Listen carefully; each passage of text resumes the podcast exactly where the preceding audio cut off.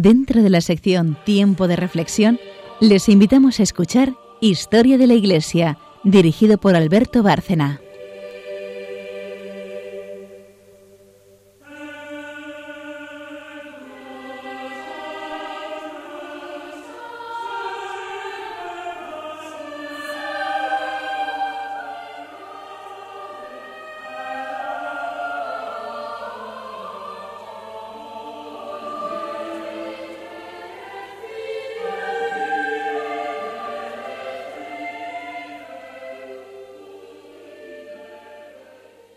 Buenas noches, oyentes de Radio María. Otro programa de historia de la Iglesia con el equipo casi entero. Nos falta Carmen hoy, pero estamos los demás. Buenas noches, María Ornedo. Buenas noches. Charo Gutiérrez. Buenas, noches. a todos. Y buenas noches a todos, retomando ya el hilo de la historia.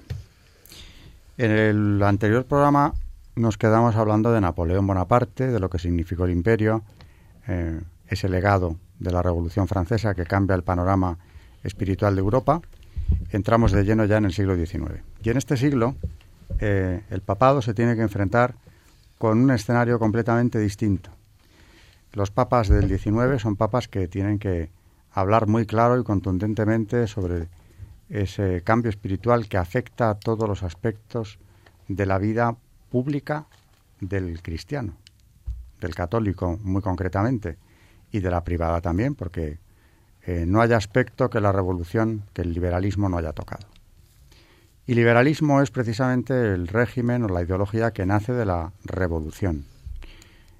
Porque yo siempre lo digo, hay que diferenciar entre lo que solemos entender por liberalismo, que es casi una actitud de la persona muchas veces, o el liberalismo democrático del siglo XX, de lo que fue el liberalismo histórico, el del XIX.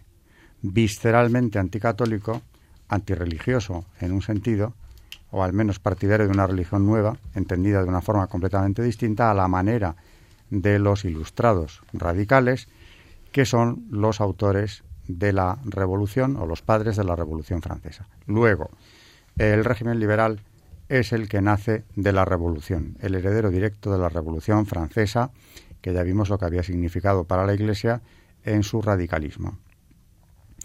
El XIX es un siglo eh, muy rico en acontecimientos, con grandes convulsiones políticas y sociales también, y nos llevará tiempo.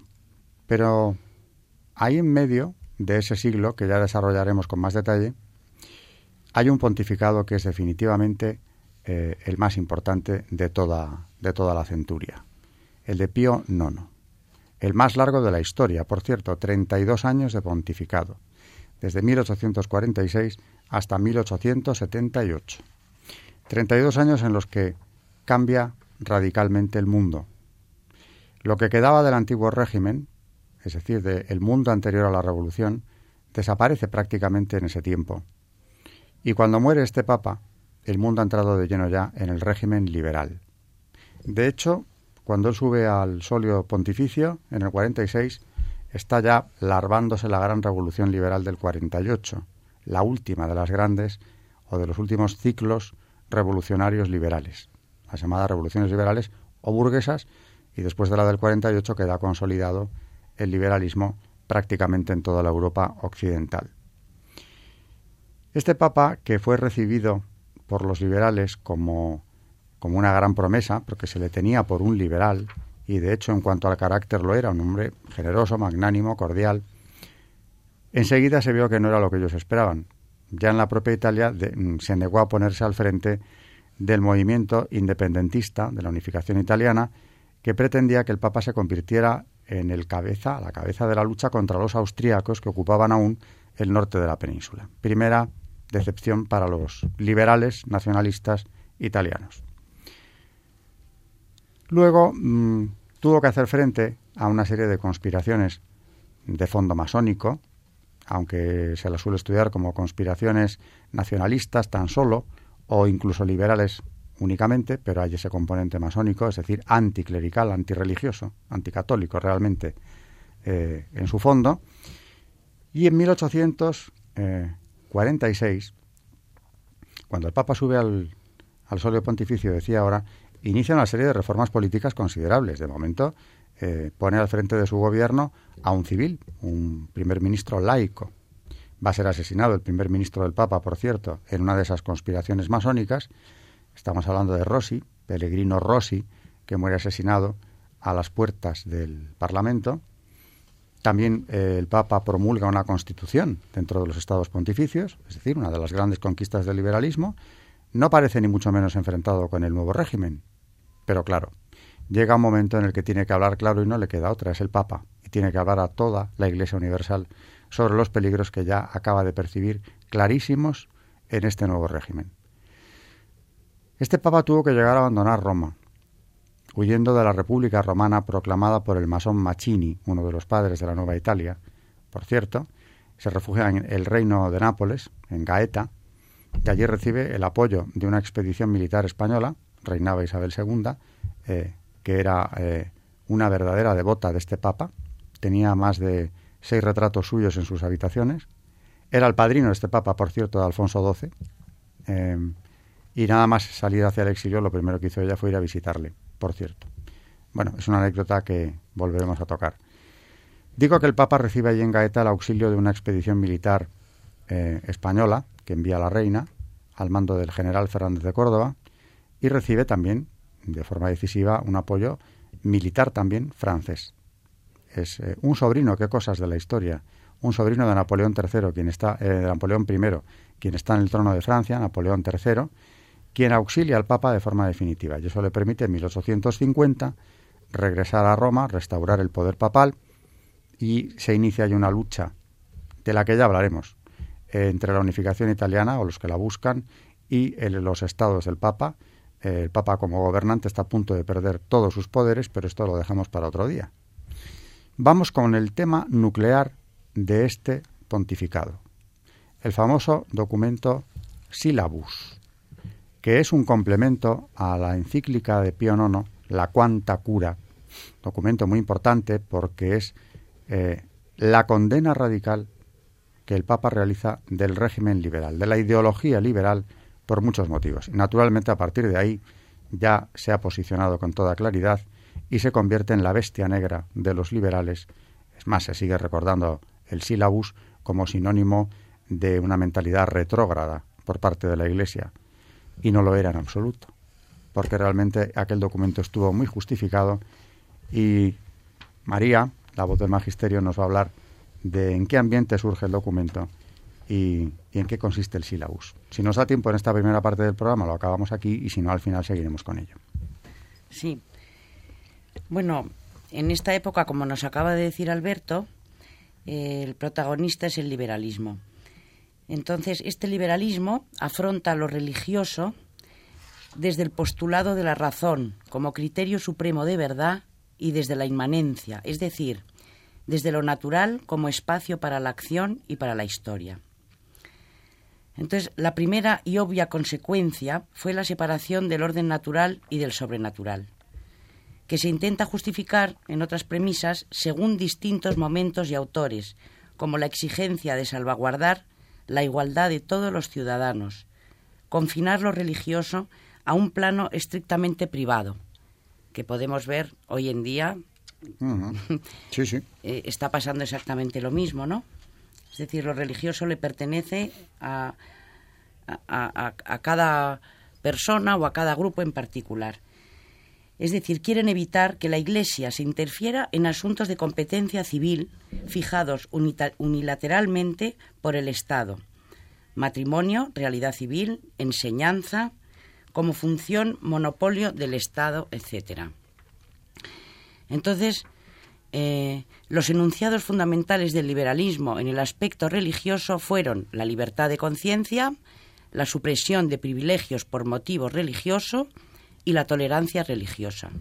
Estas tres eh, cosas. Bien, pues esto en apariencia naturalmente venía revestido de tolerancia, de las grandes palabras que siguen estando en boga porque ya no se han ido nunca desde el siglo XIX, pero en ese control del matrimonio, de la familia, de la enseñanza, lo que había era un gran proyecto de ingeniería social, algo de la que ya hemos hablado alguna vez y seguiremos hablando mucho porque hasta el 21 en el que estamos no ha hecho más que ir creciendo. El control de la enseñanza, ya lo hemos dicho con la Ilustración, con la Revolución Francesa, le resultaba fundamental para crear ese hombre nuevo eh, del que había que extirpar la fe de momento la católica y hacerle de otra manera. Eh, ese es el ambiente. Y ante ese ambiente, decía el Papa, habla claro en el sílabus. ¿Qué es el sílabus, María?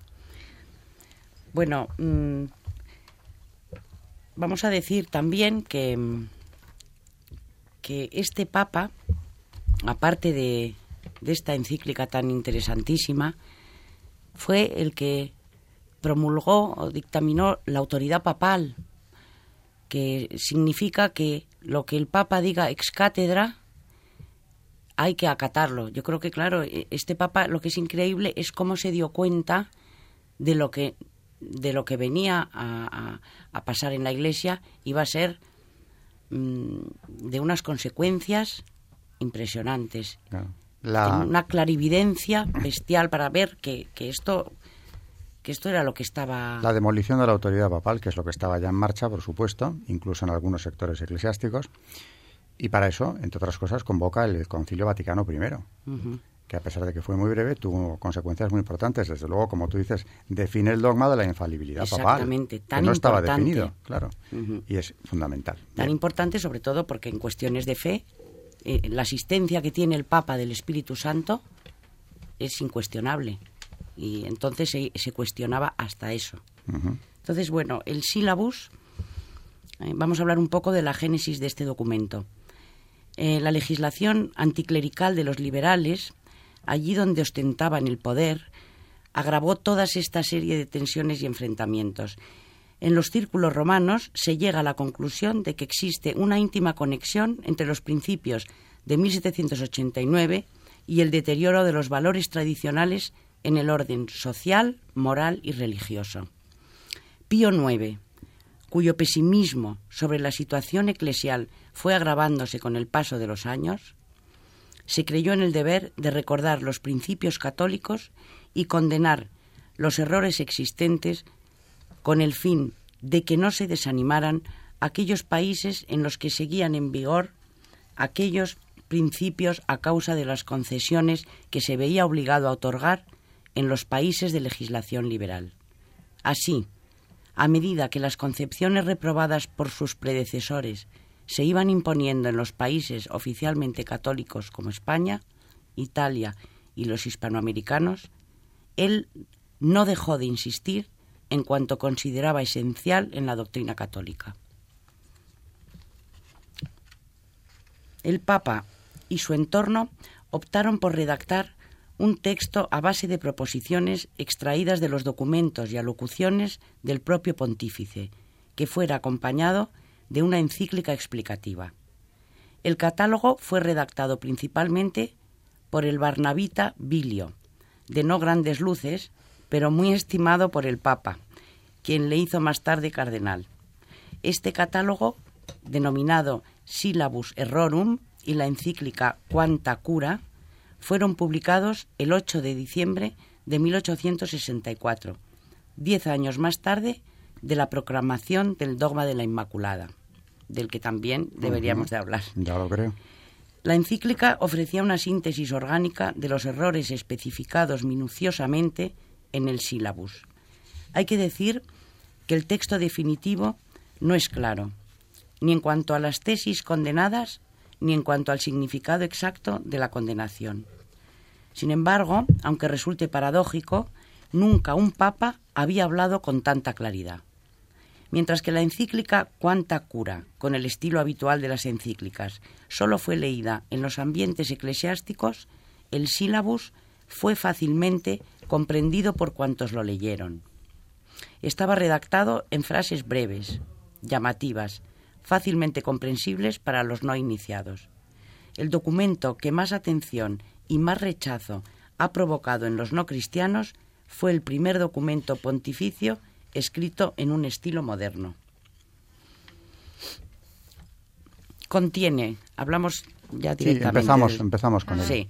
El sílabus contiene 80 proposiciones divididas en 10 capítulos, que se pueden agrupar en cuatro puntos fundamentales. El primer grupo de errores, capítulos del 1 al 4, se refiere al panteísmo, naturalismo, racionalismo absoluto, que negaba la divinidad de Jesucristo.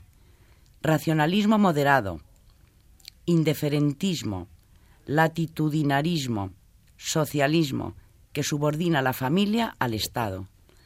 Comunismo, sociedades secretas, sociedades bíblicas y sociedades clericoliberales. A este grupo se puede añadir la Proposición 22, que habla sobre la obligación de los intelectuales de obedecer al magisterio ordinario. El segundo grupo se refiere a los errores relativos a la naturaleza de la Iglesia, del Estado y a las relaciones entre ambos poderes. Destacan las proposiciones 19 y 39 que reafirman la independencia de la Iglesia por su propia naturaleza, la subordinación del Estado a la ley moral y la existencia de derechos anteriores e independientes al Estado. El tercer grupo, que son capítulos 7 y 8, recoge los errores sobre ética natural y sobrenatural, con especial atención al matrimonio. Se condena la moral laica, que pretende salvar la distinción entre el bien y el mal, el, el carácter obligatorio de la ley prescindiendo de Dios, el utilitarismo y la separación entre sacramento y contrato en el matrimonio. Bien, por lo tanto. bueno, lo más. Todavía no, no, hemos hablado de las consecuencias, sino nada más que definiendo un poco mm, lo que es. Lo que contiene. sí, lo que contiene. El contenido de, esto, de estas 80 proposiciones que forman el documento, que termina con la negativa rotunda del Papa a aceptar lo que se le estaba pidiendo, que era eh, un reconocimiento del nuevo Estado moderno, de la nueva ideología moderna, como si fuera ya algo eh, que no podía evitar. Y se negó, porque es lo que pasa cuando el Papa habla, está hablando para la Iglesia Universal, y lo que hemos dicho en este programa más de una vez, tiene un depósito sagrado que debe defender. No es cuestión de negociarlo. No puede llegar a una transacción con el espíritu de los tiempos. Tiene que defender la verdad, que para eso se le ha entregado, ¿no? Es que además yo creo que el, problema fue que los católicos liberales, entre comillas, que ellos se definían como liberales, eh, tuvieron un gran disgusto, mm. porque ellos pensaban mm, pues que, hay cosas, yo creo que es que se, se, vuelve a repetir y repetir y repetir en la historia, ¿no? que hay cosas que pueden cambiar. O sea, esto del matrimonio que estamos viendo en el sílabus, ¿eh? eh el, utilitarismo y la separación entre sacramento y contrato en el matrimonio. Eh, nos empeñamos, claro, y los liberales les pasaba lo que les pasa hoy en día, ¿no? Queremos hacer la doctrina, el magisterio, o sea, adecuar a nuestro, a nuestro parecer y decidir lo que está bien y lo que está mal y adecuar mm, toda nuestra religión a, lo que nos apetece. Y, y, claro, esto fue un choque brutal. La rebelión de Lucifer, yo dictamino y no serviré. El ataque a la familia empezaba precisamente privando de sacralidad al matrimonio. Y efectivamente, en su momento fue muy impactante. En el siglo XX ya empezó a aceptarse como algo naturalmente de los tiempos, un progreso en, cierto sentido, y, y, no hacía más que empezar un proceso que por supuesto no ha terminado, pero que ha dado unos pasos de gigante en cuanto a la disolución de la institución familiar, que a pesar de todo, por voluntad divina, se mantiene a pesar de los ataques. Pero este siglo XIX, en el que ocurrían todos estos cambios y la Iglesia se veía arrojada a combates tan duros, también tiene momentos brillantes. Hay un resurgimiento, una vitalidad en las órdenes religiosas que se ve como la asistencia de Dios no, no deja a la Iglesia. ¿no? Crecen las órdenes eh, antiguas. Los jesuitas restaurados por Pío VI, VII, perdón, después de la caída de Napoleón, crecen de una forma inimaginable. Los benedictinos también, los dominicos igual. Pero es que además aparecen órdenes nuevas que han aportado a la Iglesia tanto como los salesianos. Y de su fundador, San Juan Bosco, creo que es de quien va a hablarnos hoy Charo en su sección del Santo del Día.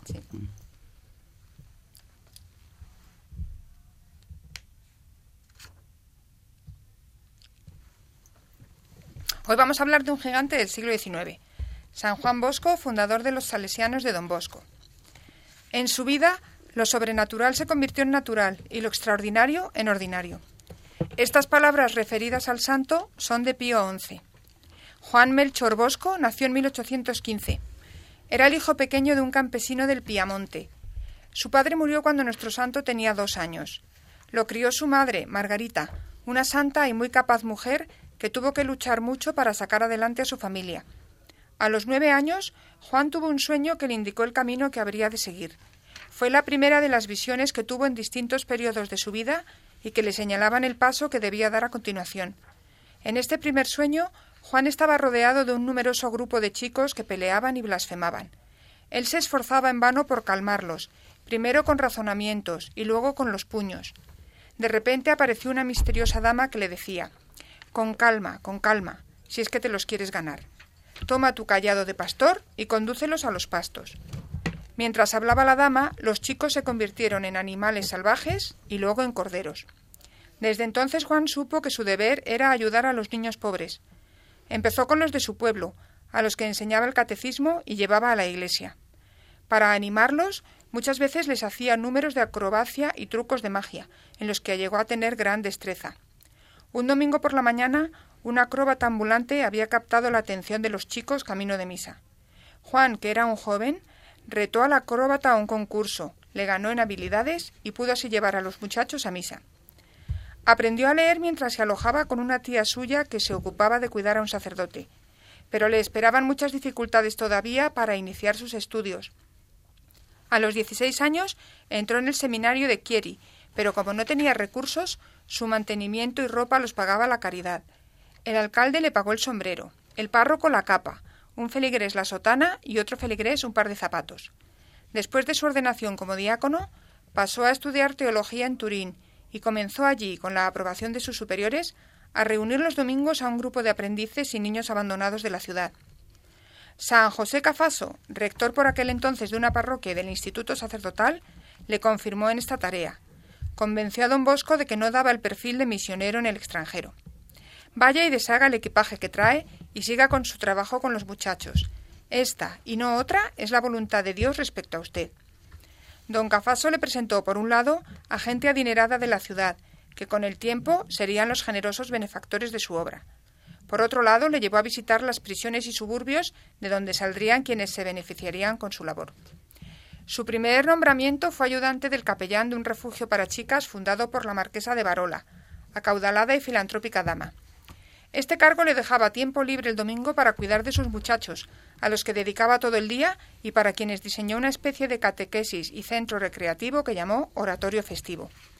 Enseguida le retiraron el permiso para reunirse en locales que pertenecían a la marquesa, porque los chicos hacían ruido y algunos cogían las flores.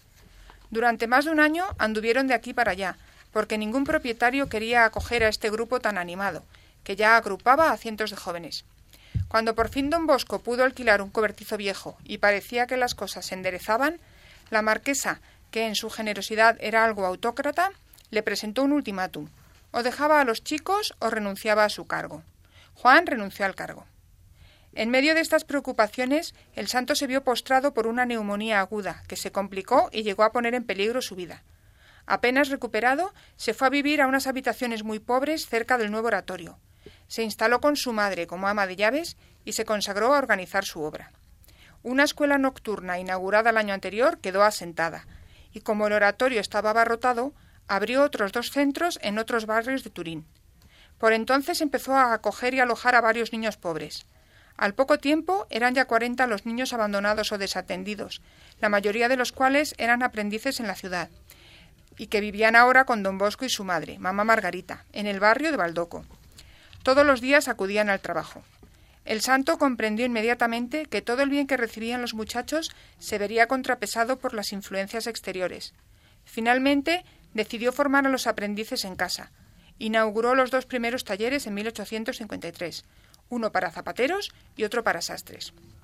El siguiente paso era construir una iglesia para su rebaño, que puso bajo el patrocinio de su santo favorito, San Francisco de Sales. Una vez acabada la iglesia, se dedicó a construir un hogar para su familia, que no paraba de aumentar. No faltaba el dinero, hecho que consideraba milagroso. Había dos clases de muchachos, los que tenían aptitudes de aprendiz y los que parecían tener vocación para el sacerdocio. Al principio iban a clase fuera del centro, pero cuando dispusieron de más ayuda empezaron a dar las clases y los cursos de formación en casa. En 1856 había 150 chicos que vivían allí.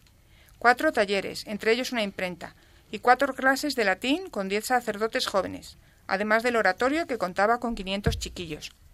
Por su gran simpatía y maravilloso poder para poder leer sus pensamientos, don Bosco ejercía una ilimitada influencia sobre sus chicos, a los que podía llevar con aparente indulgencia y sin castigos, lo que escandalizaba a los educadores de la época.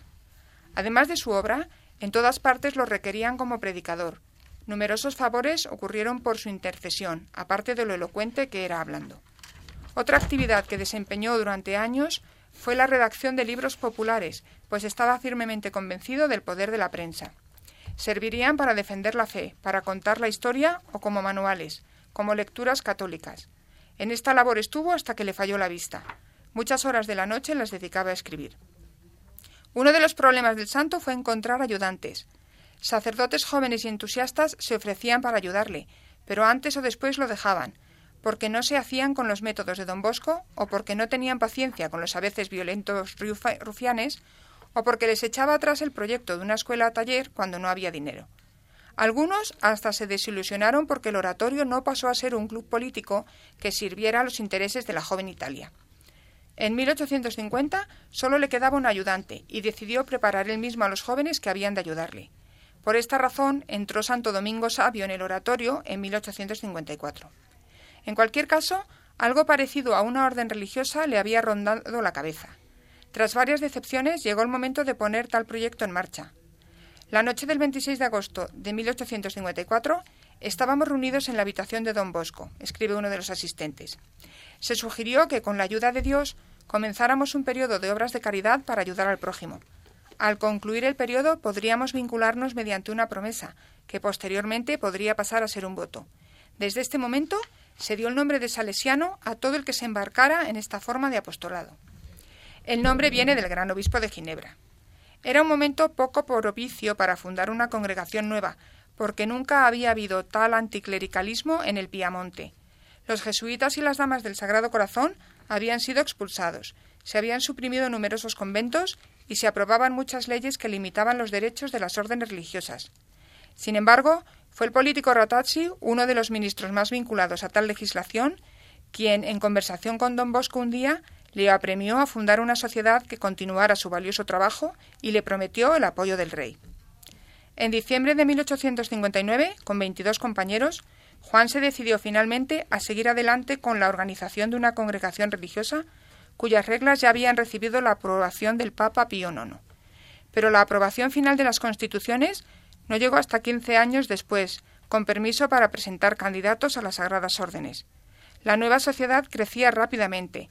En 1863 había 39 salesianos y a la muerte del fundador 768. Hoy se cuentan por miles en todo el mundo. Uno de los sueños de don Bosco se vio cumplido cuando envió a sus primeros misioneros a la Patagonia y a otras zonas de América del Sur. Llegó a haber 26 casas en el Nuevo Mundo y 38 en el Viejo Mundo. Hoy día las fundaciones salesianas incluyen desde colegios de primaria hasta universidades y seminarios, enseñanza para adultos, escuelas técnicas, escuelas agrícolas, imprentas y talleres de encuadernación, hospitales, así como misiones en el extranjero y la obra pastoral. Su siguiente gran obra fue la fundación de una orden femenina que se ocupara de las chicas pobres como hacían los salesianos con los chicos se comenzó en 1872 con la toma de hábito de 27 jóvenes a quienes se les dio el nombre de hijas de Nuestra Señora Auxilio de los Cristianos, María Auxiliadora. Esta comunidad creció tan rápido como la masculina. Estableció colegios de primaria en Italia, Brasil y Argentina, además de otras actividades. Para complementar el trabajo de estas dos congregaciones, don Bosco organizó a sus numerosos colaboradores en una especie de orden tercera, a la que llamó cooperadores salesianos incluía hombres y mujeres de todas clases comprometidos en ayudar en la labor de educación de los salesianos.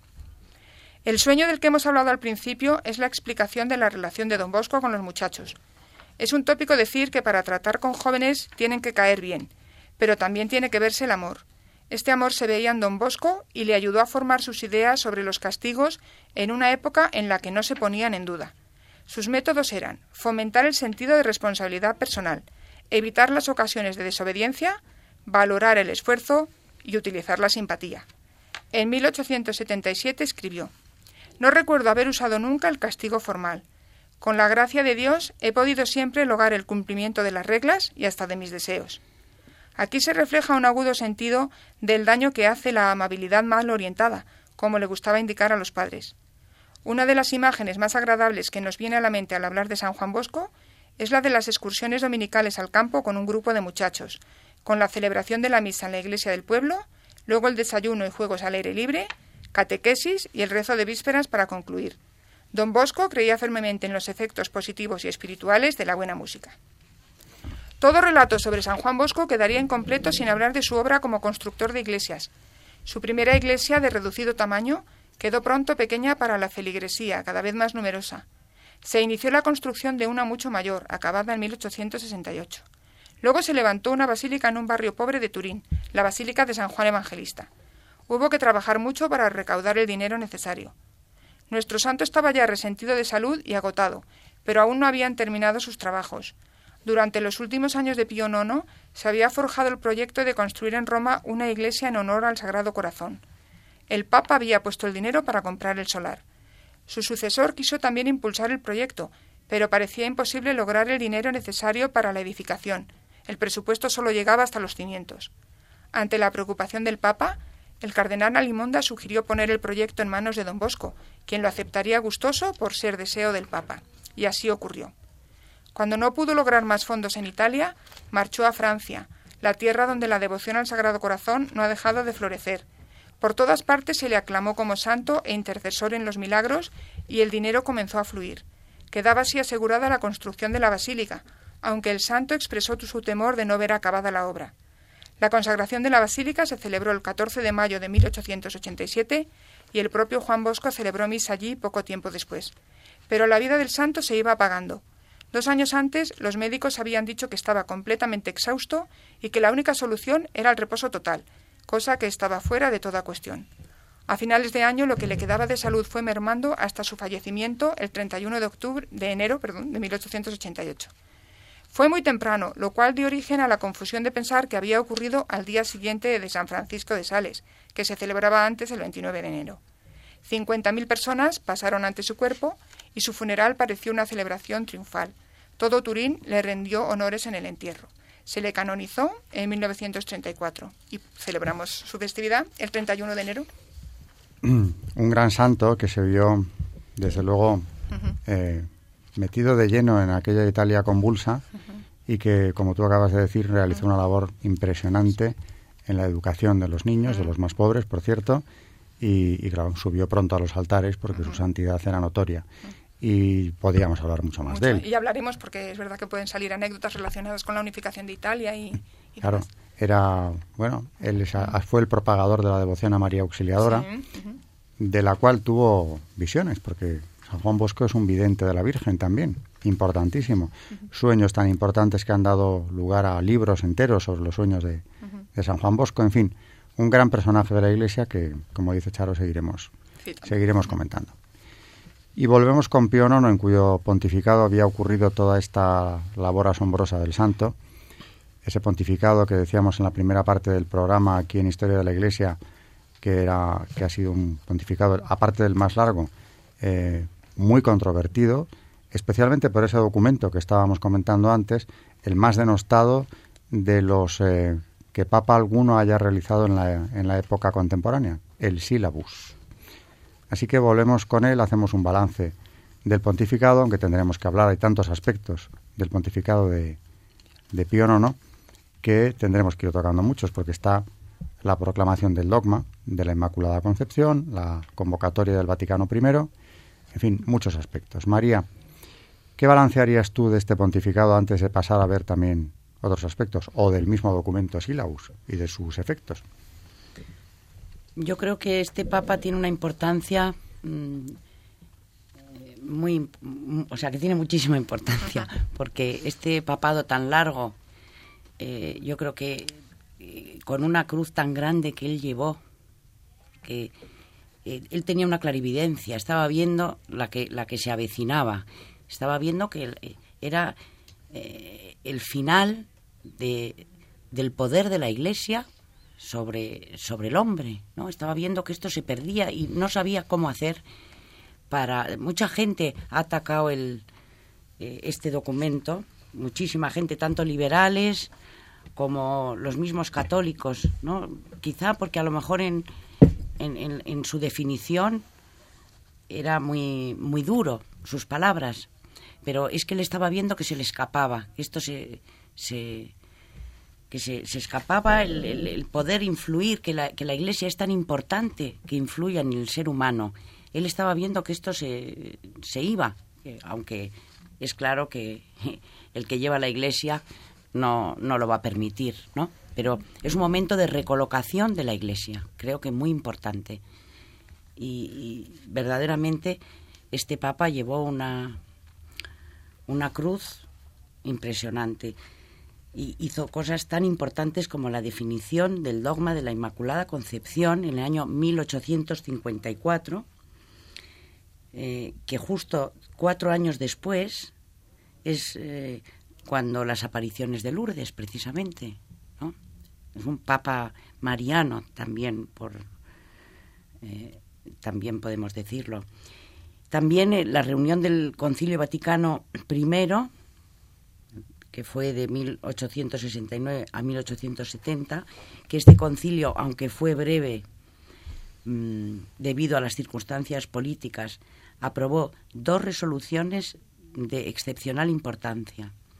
El dogma, que comentábamos antes, de la infabilidad pontificia y la constitución Dei Filius, donde se formuló la doctrina de la Iglesia sobre la cuestión religiosa medular del siglo XIX, el problema de las relaciones entre la fe y la razón que tantos programas mm. hemos mm, dedicado hemos dedicado a esto ¿no?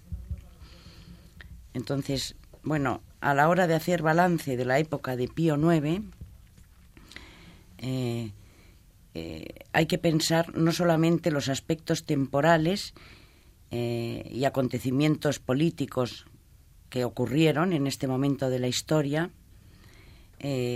y, pensar en todas las cosas que ocurrieron. El Papa perdió los estados pontificios, los cantones católicos suizos fueron vencidos por los protestantes en la guerra del Sonderband en 1847 y los últimos años de Pío IX se vieron ensombrecidos por la violencia anticlerical y los ataques de Bismarck contra los católicos alemanes. Entonces los tiempos, mm, como estamos diciendo, de Pío IX, fueron netamente positivos para el cristianismo y la Iglesia y abrieron el periodo histórico del pontificado moderno y todo lo que esto conlleva.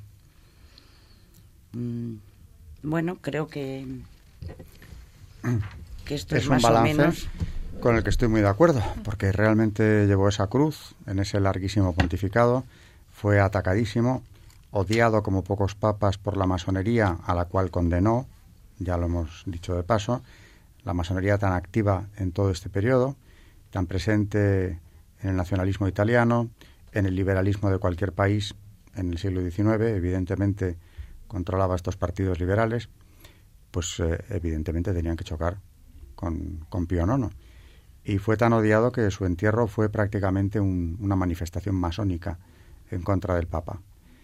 Esa fue una de las, eh, uno de los campos de batalla que tuvo abierto el sumo pontífice durante los años del pontificado. Pero bueno, como dice María, se, le juntaron distintas circunstancias muy difíciles. La unificación italiana, es decir, la ocupación de los estados pontificios, de lo que tenemos que hablar también, el origen de lo que se ha llamado la cuestión romana, que no se resolverá hasta 60 años más tarde, eh, la privación del poder temporal por parte del Papa, que se va a convertir en una figura muy diferente a partir de entonces. Y luego ya tocando aspectos que tienen mucho que ver con esta casa, la casa de la Virgen, eh, decía María, un papa mariano, desde luego, y es que en su pontificado ocurren apariciones de la Virgen en Italia y en Francia fundamentales. En Italia, María Auxiliadora, que se le aparece a San Juan Bosco y le guía en esa enorme labor que llevó a cabo. Y en Francia, como decía María ahora, de pasada, a los cuatro años de producirse la proclamación del dogma de la Inmaculada, en Lourdes aparece la Virgen y a una niña ignorante del Pirineo francés le dice, soy la Inmaculada Concepción, que es lo que le hizo pensar al párroco del pueblo, de Lourdes, que era verdad, que esa niña había visto a la Virgen, porque era una niña ignorante, el dogma de la Inmaculada era muy reciente y aquellas gentes ni lo conocían en buena medida.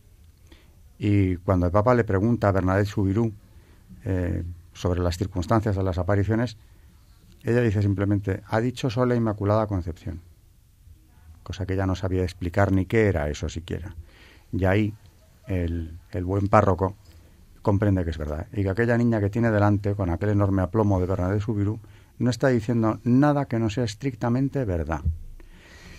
Parece que la Virgen en Lourdes viene a confirmar lo que el Papa había proclamado cuatro años antes, la Inmaculada Concepción, el hecho de que María, en cuya casa estamos, nace sin pecado original, es concebida sin pecado original. Y viene a decírselo ella misma a esta niña del Pirineo en esas apariciones que han sido de las más importantes, reconocidas por la Iglesia muy pronto, donde se han producido mayor número de milagros que yo recuerde ahora mismo y que sigue siendo un santuario de los más visitados del mundo, eh, aparición que, como digo, viene a respaldar la proclamación del dogma, en este caso, en ese siglo convulso y tan difícil. Podríamos seguir hablando del dogma, pero María, ¿qué tenías que decirnos respecto a Yo quería también resaltar en el último programa, creo, si no recuerdo mal, fue el último cuando eh, vino Javier Paredes. Sí decía que la Virgen se aparecía en momentos especialmente difíciles para la Iglesia, como por ejemplo este. Claro. Tío, no, no, se daba cuenta de la gravedad de la situación, de lo que el liberalismo iba a influir, no solamente en su época, sino en, eh, a la larga, eh, en el, en el, a partir de este, de, de este momento y, y en el futuro iba a ser aplastante la influencia que iba a tener esto que empezaba ahí, que se fraguaba ahí. Eh, para mí este Papa me impresiona porque eh, sufrió una cruz. Primero, le, claro, como confiaban en que él eh, iba a, a, defender lo que los liberales querían, querían es como si dijéramos, primero, lo, primero te elevamos y luego te apedreamos, ¿no? Esta cruz tan fuerte para él y ver tan claro.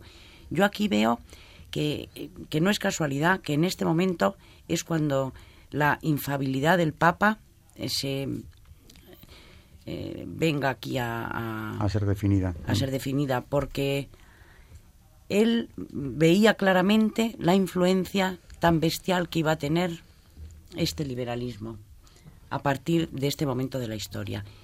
Y yo creo que precisamente como el Papa es la persona que más eh, clarividencia tiene gracias al Espíritu Santo de lo que Dios quiere para su iglesia, él lo vio tan claro que a pesar de eso se abrazó a esa cruz. Para mí mm, es un papa verdaderamente, es un, no sé. Un gigante de su época. Sí, es un sufridor y ha llevado su cruz admirablemente. Y es cierto, como dijo Javier eh, el día que estuvo aquí, que además ya se percibía que aparte del ataque del mundo contra la Iglesia, o del mundo político, digamos, en ese momento, dentro de la misma había ya también una contestación a la autoridad papal, al dogma, a la visión de Cristo. El liberalismo había entrado también en la Iglesia, eh, en algunos sectores. Y por eso el Papa tiene que ponerse muy firme eh, contrariamente a lo que su carácter le pedía, porque al principio del programa comentábamos que era un hombre extraordinariamente cordial, afable, generoso, magnánimo, eh, conciliador, incluso, ¿no? Si llega a redactar documentos como este, que hemos venido comentando hoy, el sílabus, es porque, como dice María, entiende que los tiempos son terriblemente peligrosos, que, se puede descarriar una enorme cantidad de, de católicos que pierdan el camino, que dentro de la Iglesia es necesario hacer eh, un toque firme de tocar arrebato y decir, cuidado, el depósito sagrado es este. Y no podemos, por mucho que los tiempos se opongan, claudicar en aquello a lo que no tenemos derecho a claudicar, porque un papa no lo tiene. Decía antes también que es depositario mm, no dueño. y no dueño de unas verdades que tiene que defender, porque eso fue lo que nuestro Señor le encomendó a Pedro precisamente cuando cuando funda la Iglesia. Y yo creo que también el documento Pastor Eternus tiene que ir en ese sentido, ¿no? Cuéntanos algo. En los pocos minutos nos queda todavía algo. Y hay otro documento del Vaticano I, hmm. por cierto. Si esto fue una constitución que se aprobó también. Sí, sí, Y yo creo que insiste en el papel que tiene el Papa como pastor universal y que también me relación con la infabilidad y el papel del obispo, de los obispos ordinarios, el obispo de Roma, pero a ver si lo desarrollamos con más profundidad en próximos programas. Es que, claro, en el Concilio Vaticano II, que eh, tenían, tenían otra vez, volvían a tener esperanzas los liberales, ¿no? Y, claro, fue esto de la infalibilidad papal, ya fue el remate, ¿no? Aquí ya la tensión mm, subía y subía. Eh, hay un artículo en la, eh, en la Católica el día 6 de febrero de 1869, en el que se alude a la posibilidad de declarar por aclamación la infabilidad pontificia. Entonces, la reacción más destemplada mm, fue mm, una serie de réplicas que se llamaban Janus, eh, que fueron respondidas por otra que se llamaba Antijanus, por el historiador, es que claro, el nombre, no sé si lo voy a poder decir, Hergenrotter. El problema de la infabilidad se convirtió en el tema del concilio y las posiciones se fijaron en tres direcciones. Los infalibilistas acérrimos, los anti-infalibilistas y la posición templada de los que consideraban importuna la definición. Entonces, el gesto del canciller bávaro príncipe de Hohenlohe de convocar una asamblea internacional para defender los derechos de las naciones no tuvo casi resonancia, alguna adhesión como la del gobierno revolucionario de España. Pese a todo, puede afirmarse que es el primer concilio de la historia de la Iglesia que disfrutó mayor libertad hasta ese momento. Claro, todo esto se iba metiendo también en, dentro de la Iglesia, ¿no? Es verdad que esa, esa proclamación de la infalibilidad papal venía a, poner fin a una polémica que estaba ya en marcha y que, como decía María, eh, las consecuencias gravísimas que podía tener a corto plazo, incluso, eran ya visibles. Eh, Pío IX, eh, eso esa postura templada, ¿no? de la que hablaba María ahora, de los que decían que no era oportuno definirlo. No es que estuvieran en contra radicalmente, pero decían que no era oportuna la definición. Esa es la actitud que seguimos teniendo hoy en día muchos, o que vemos, ¿no? Eh, yo no la tengo. Creo que como Pío no, y le tengo, por ejemplo, hay que hablar con toda claridad en materia de fe y dar testimonio siempre que haya que darlo. Si eres papa, ya ni digamos, ¿no? Pero esa postura templada de que no es oportuno hablar claro, no es oportuno decir, vamos a dejarlo correr, ha sido una actitud eh, demoledora, desde luego, dentro de la Iglesia y también fuera de ella no se pueden dejar correr las cosas, no se puede mm, transigir con eh, cuestiones vitales.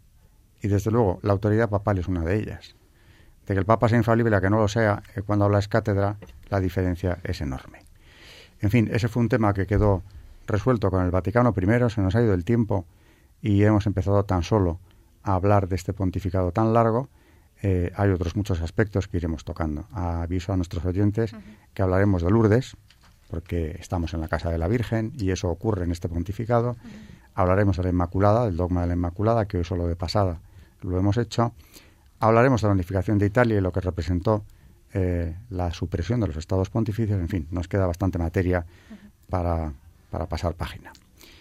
Eh, bueno, pues nos queda nada más que despedirnos. Buenas noches, María Ornedo. Buenas noches a todos, muchas gracias. Charo Gutiérrez. Buenas noches, hasta el programa que viene, si Dios quiere. Y buenas noches, oyentes de Radio María y de este programa de Historia de la Iglesia.